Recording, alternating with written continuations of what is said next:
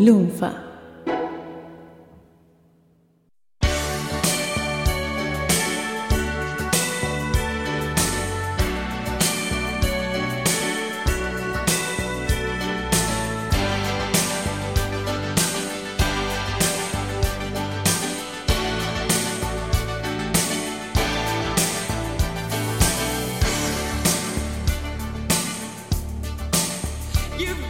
Los productores que estamos cubriendo en este podcast tienen orígenes variados como músicos o ingenieros de sonido.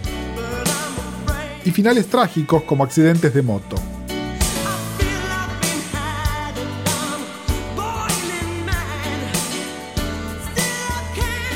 Pero pocas historias son tan originales como la que comienzan con un camarógrafo del show de los Muppets y terminan con uno de los integrantes del equipo de producción en la cárcel por abuso de menores.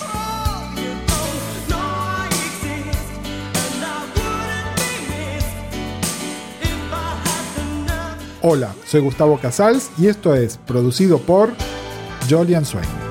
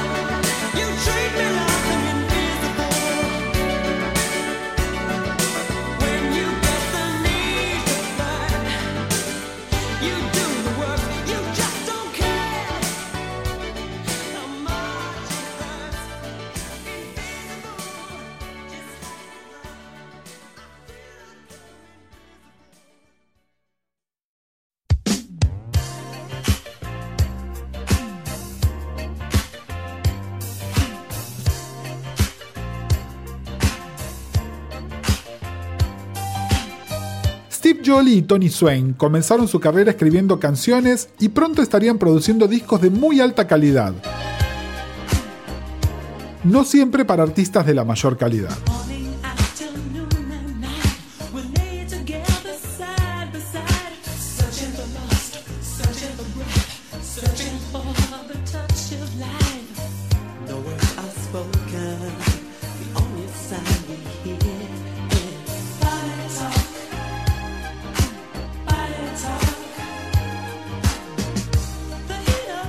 No está muy claro cómo se cruzaron con el grupo vocal Imagination, pero lo cierto es que sus colaboraciones sorprendieron a los oyentes que veían las tapas de sus discos y viceversa.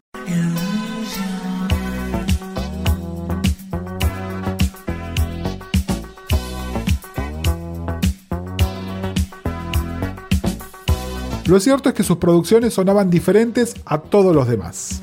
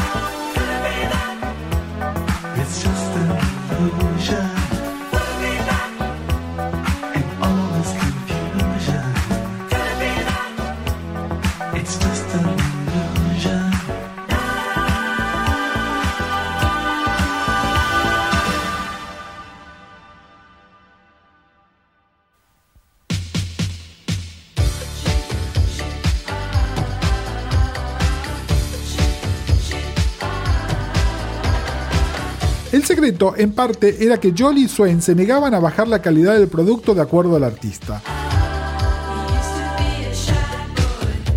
Sus estándares eran altísimos, tanto en lo musical como en la calidad de la grabación como en la tecnología.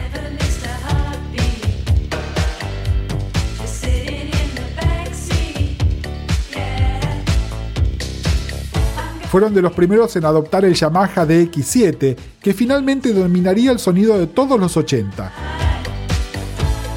Y de los primeros en mezclar electrónica con guitarras acústicas para lograr un sonido extrañamente orgánico.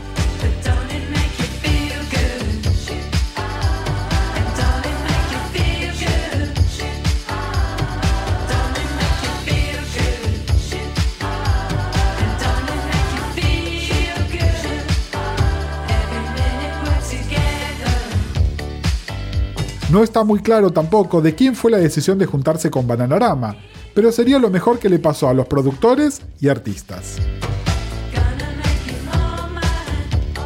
Ya de entrada, las nanas se propusieron como co-compositoras,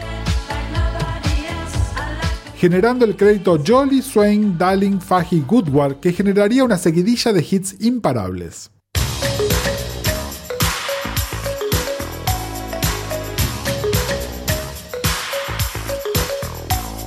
El mayor de ellos el que posicionaría a ambos equipos de los dos lados del Atlántico. Cruel Summer.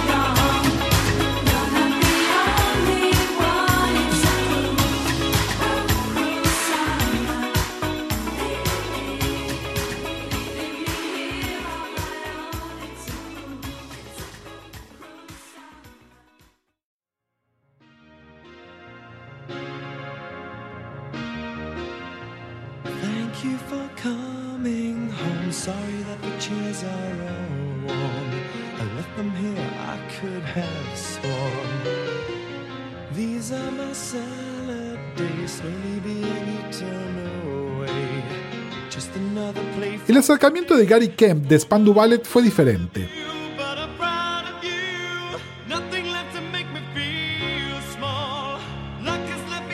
Kemp estaba trabajando en un grupo de canciones más melódicas que la formación sin tecladista de Spandu no podría sostener.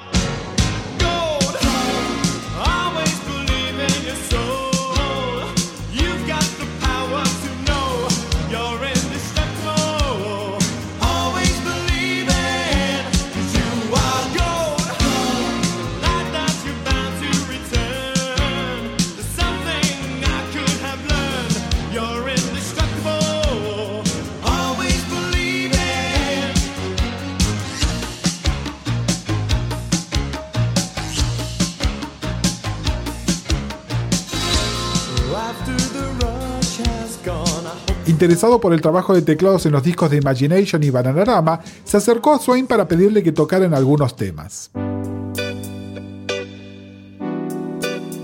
En su lugar, se llevó el equipo completo y juntos producirían los principales éxitos de la banda.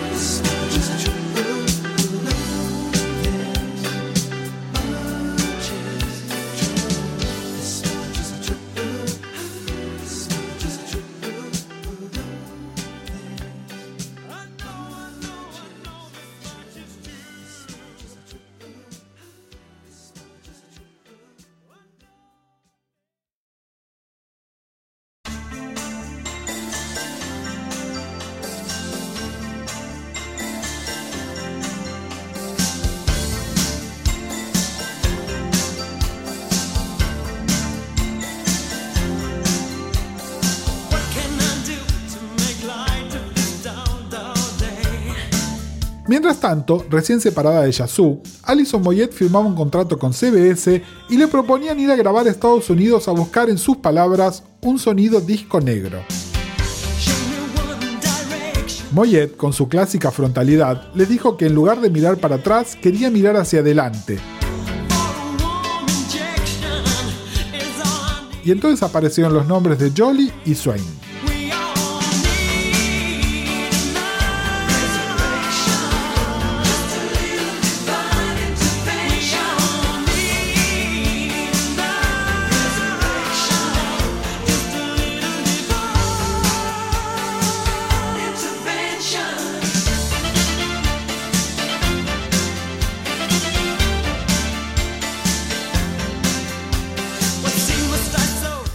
La compañía era adulto, sofisticado, moderno. El de Moyet era énfasis en los arreglos vocales. Juntos, los tres realizarían Alf, el disco más vendido de una cantante inglesa hasta que apareciera Adele, y sus tres monstruosos hits.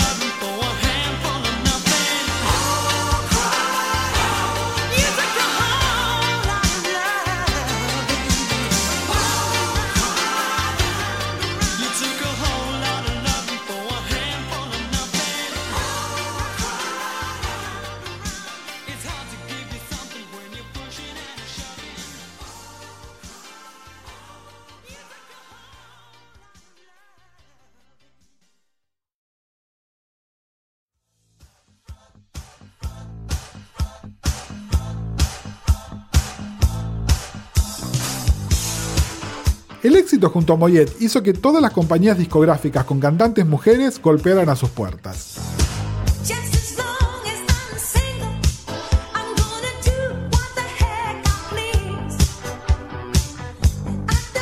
RCA la tenía a Diana Ross con un disco horrible producido por Ray Parker Jr. e intentaron corregir el curso con un remix de Jolly and Swain que estamos escuchando.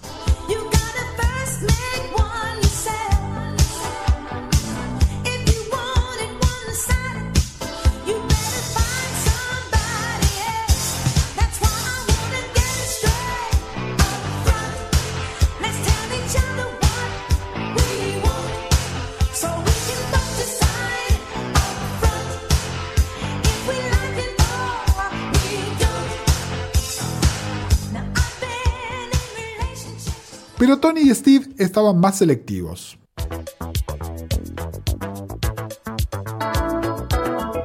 Primero se vieron tentados a sacar un disco bajo su nombre.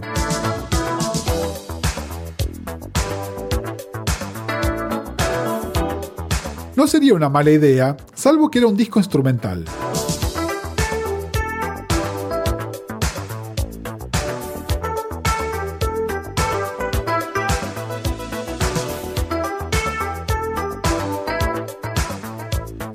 Con su clásico sonido pero sin voces, imposible de difundir en la radio.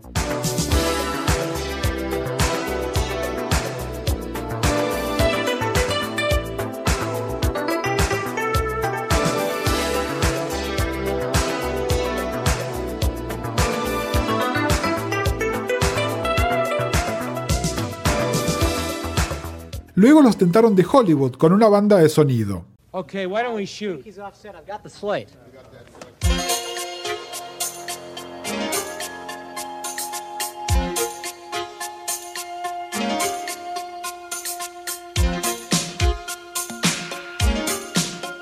To Live and Die in LA junto a Wan Chang, que estaba en un raro momento de transición.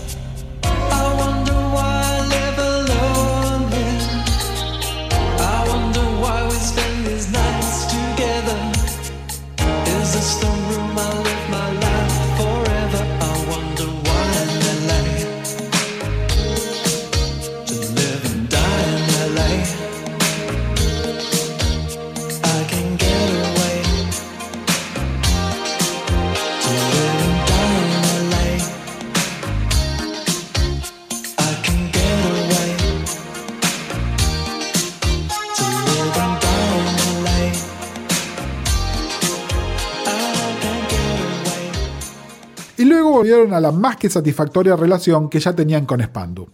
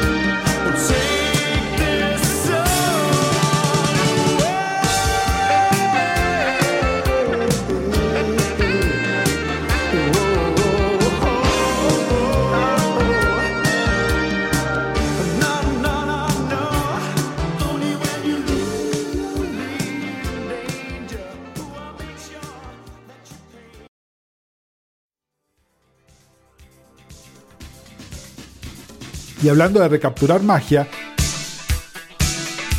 volvieron a trabajar con Bananarama para su tercer álbum, True Confessions.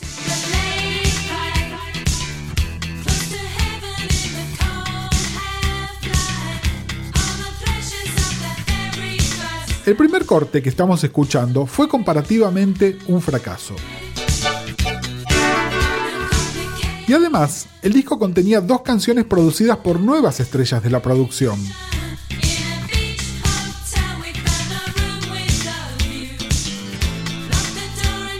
De las que les vamos a estar hablando en un par de programas.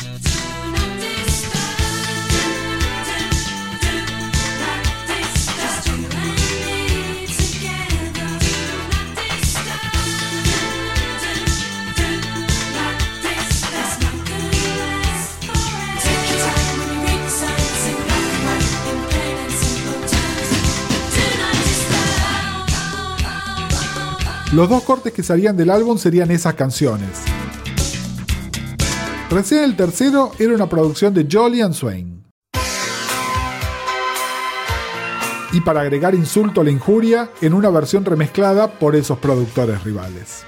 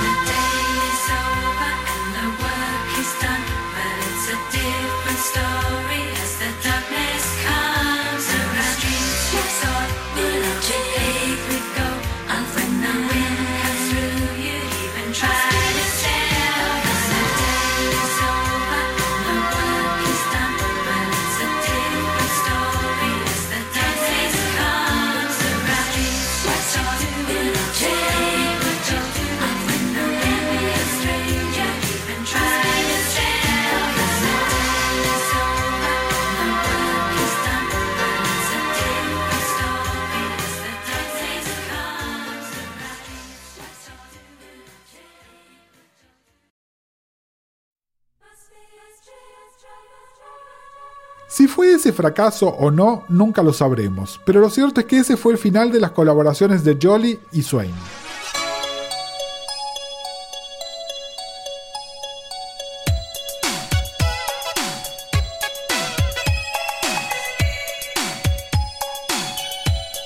Hicieron un proyecto más juntos para Luis Goffin, pero la relación ya no daba para más.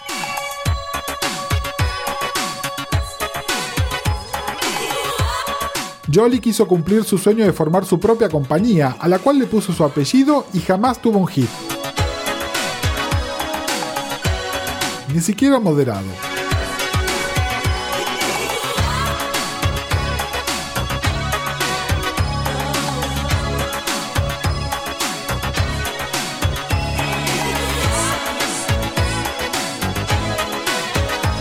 A Tony Swain le fue un poco mejor.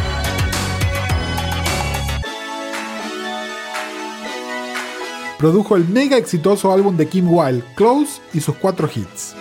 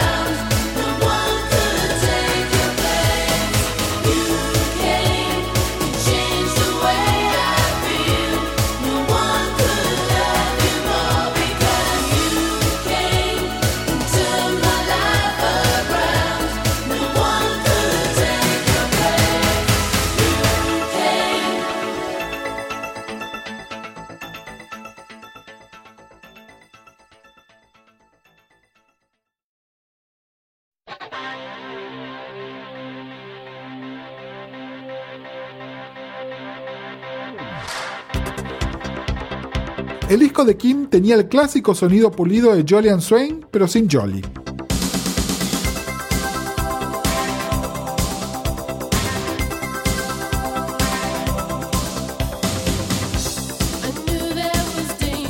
Hasta ahí llegó su éxito también.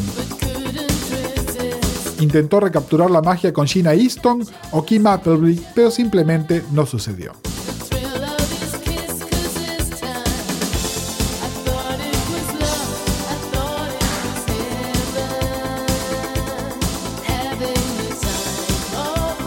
Steve Jolly volvió a estar en las noticias, dos veces, pero por otros motivos.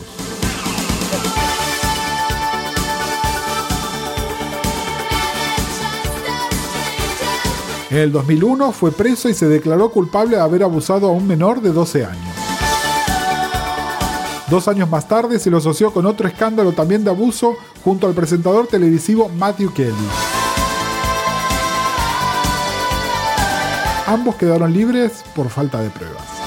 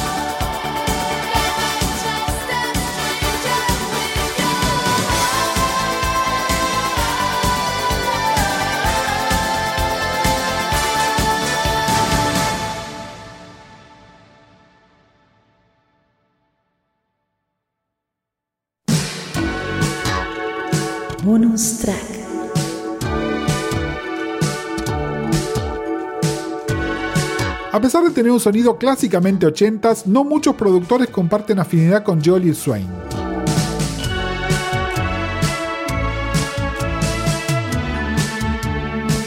Uno de los que viene a la mente es Lori Latham, especialmente en su trabajo con Paul Young, contemporáneo de la era dorada de Moyet.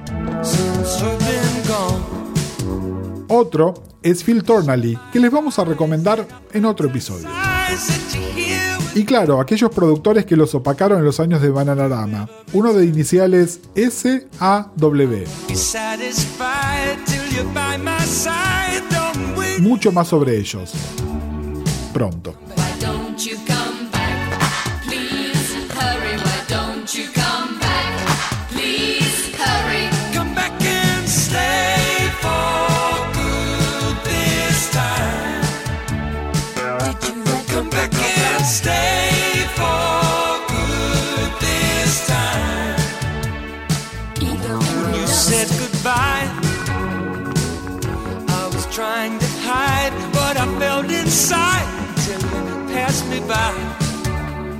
Producido por, está arreglado y producido por Gustavo Casals y Mariano Payela para Lunfa.